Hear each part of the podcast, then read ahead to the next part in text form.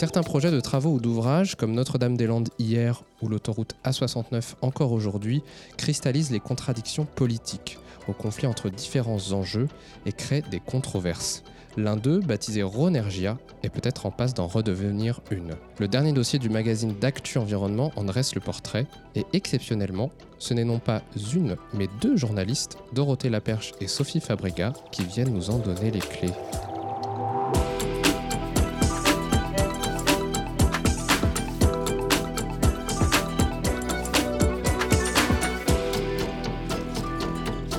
Les clés de l'environnement, le podcast d'Actu Environnement.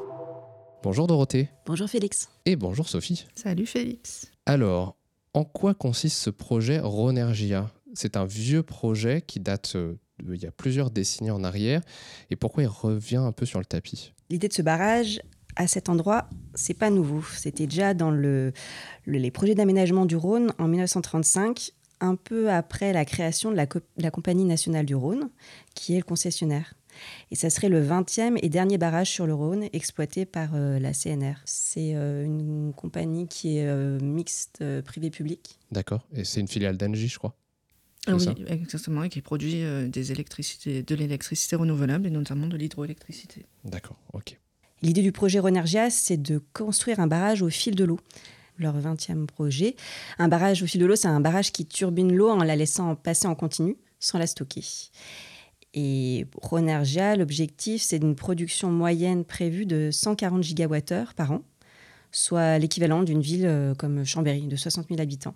Et alors pour situer un peu, la production des autres barrages de ce type construits sur le Rhône, ça s'échelonne entre 2032 euh, et 165 gigawattheures par an. Ce projet, Rhône Energia, ça viendrait s'ajouter à toute une, euh, une série de barrages au fil de l'eau déjà existants pour optimiser un peu la production, ce genre de choses, c'est ça, ça, serait le 20e ouvrage de ce type sur le Rhône, en fait. Et euh, la programmation pluriannuelle de l'énergie, euh, qui a été en consultation il n'y a pas longtemps, prévoit d'augmenter de 2,8 gigawatts la production d'hydroélectricité en France. Alors qu'on en a combien 26 euh, gigawatts pour l'existant aujourd'hui. C'est pas un chiffre énorme par rapport aux autres énergies. Par exemple, on prévoit 100 gigawatts de photovoltaïque à 2050. Mais l'intérêt de l'hydroélectricité, c'est que c'est une électricité, euh, une production flexible en fait qu'on peut euh, commander quand la demande est forte. Et puis le fameux mot pilotable aussi. Voilà par rapport aux énergies, on va dire, entre guillemets, intermittentes que sont l'éolien et, le solaire photovoltaïque. Et donc, Euron Energia, c'est un projet qui date euh, des années 80 et qui revient sur le tapis. Pourquoi? Enfin, Qu'est-ce qui fait qu'on euh, on en reparle aujourd'hui? Enfin, on commence à en reparler aujourd'hui? Ah, Effectivement, dans les années 80, il y a eu une telle opposition au projet, il y a eu un bras de fer qui a fait que le projet a été abandonné. Mais l'État, a relancé l'idée de cette création à cet endroit lors du renouvellement euh, de la concession du Rhône jusqu'en 2041. Alors aujourd'hui, le projet est en phase de concertation jusqu'au 29 février. Et ensuite, l'État décidera de continuer ou pas les études, enfin décidera ou pas la poursuite du projet, et donc de continuer ou pas les études pour approfondir la question. Après la sortie du podcast, on devrait quand même avoir une réponse sur le, projet? Il doit se décider courant 2024, tout à fait. D'accord. Il y a cette volonté d'avoir... Euh, bah, plus d'énergie et notamment avec euh, l'hydroélectricité. Donc là, c'est un nouveau projet. Pourquoi un nouveau projet alors qu'on a déjà beaucoup de, barrages existants et notamment des vieux barrages? Il n'y a pas un moyen de les rénover? Mais C'est la question que posent les opposants à ce projet parce qu'il y a énormément d'impacts environnementaux à créer un nouveau barrage sur un fleuve comme le Rhône.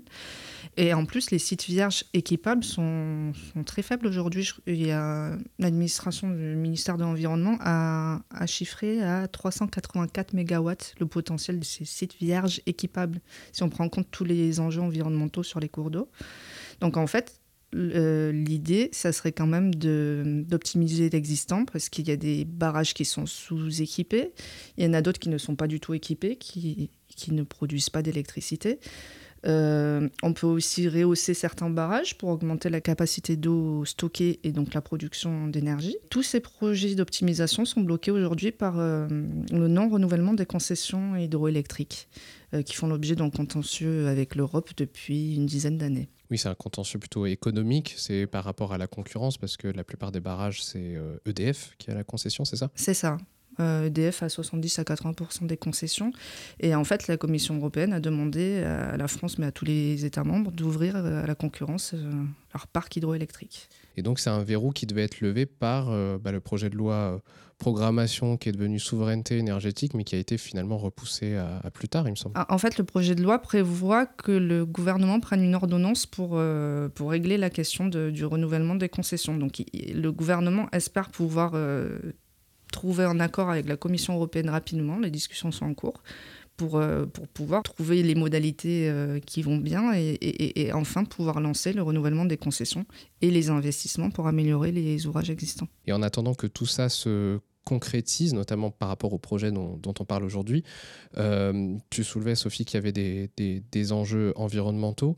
Je me tourne donc vers toi, Dorothée, euh, parce que tu es notre chef de rubrique eau, et donc ça concerne effectivement un fleuve, et donc la plupart des enjeux environnementaux concernent l'eau. Euh, si le projet Rhône Energia vient à se réaliser, qu'est-ce que ça peut induire comme souci? Alors, il y a différentes questions qui se posent. Au niveau des conséquences sur l'environnement, le Rhône, c'est déjà un fleuve très anthropisé. Il est très aménagé.